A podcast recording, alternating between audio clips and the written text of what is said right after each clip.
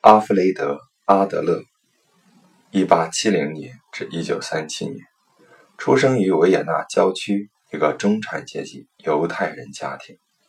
然而，富裕的家庭环境给他带来的并非快乐的童年，而是不幸和磨难。他在幼年时期便患上了佝偻病，看上去又矮又丑，这致使他在兄弟之间感到非常自卑。不幸远远还未结束，在五岁那年，他又患上了几乎致他丧命的肺炎。这一切都让阿德勒的生活笼罩着恐惧和悲伤。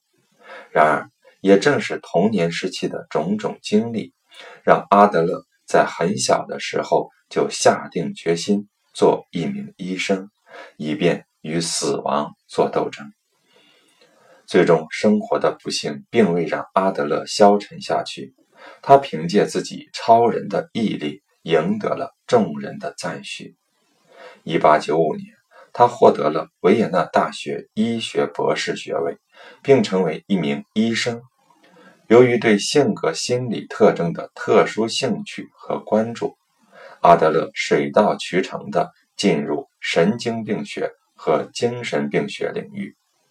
此后，他凭借着对人性特征超长的洞察能力，在此领域如鱼得水地施展着才能，并写下了《缝纫业健康手册》和《器官自卑感及生理补偿研究》等著作。一九零零年，阿德勒阅读了弗洛伊德的《梦的解析》一书，对书中的观点颇为赞同，并与弗洛伊德。结下了深厚的友谊。一九零二年，阿德勒受弗洛伊德之邀参加每周举行的研讨会，后又加入了心理分析社团，成为一名积极活跃的社团成员，并参与编辑《心理分析学报》。接着被弗洛伊德任命为接班人，担任维也纳心理研究分析学会主席。但最终，由于观点上的不合，两人矛盾日渐显露，分道扬镳。之后，阿德勒率领其追随者一同成立了自由心理分析研究学会，并自称其研究为个体心理学。个体心理学派是阿德勒与同事对自己所创新学的命名。之所以用“个体”这个词，主要是为了强调个性的唯一性和不可分割性。一战期间，阿德勒也曾在奥国军队中当军医。战争结束后退役，随后他在维也纳开始从事儿童心理学的辅导工作，同时将他的专业技能向大量专业和非专业的人士。进行展示和传授，从此声名大振。随后，阿德勒他开始到各国游历，到处讲学。一九二六年，他抵达美国，并受聘于哥伦比亚大学。一九三二年，受聘为长岛医学院教授。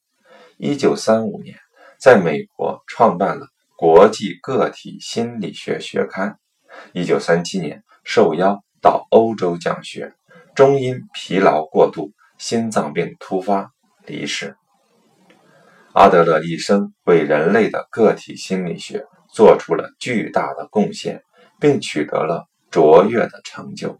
其留下的大量著作为后世研究个体心理学提供了便利。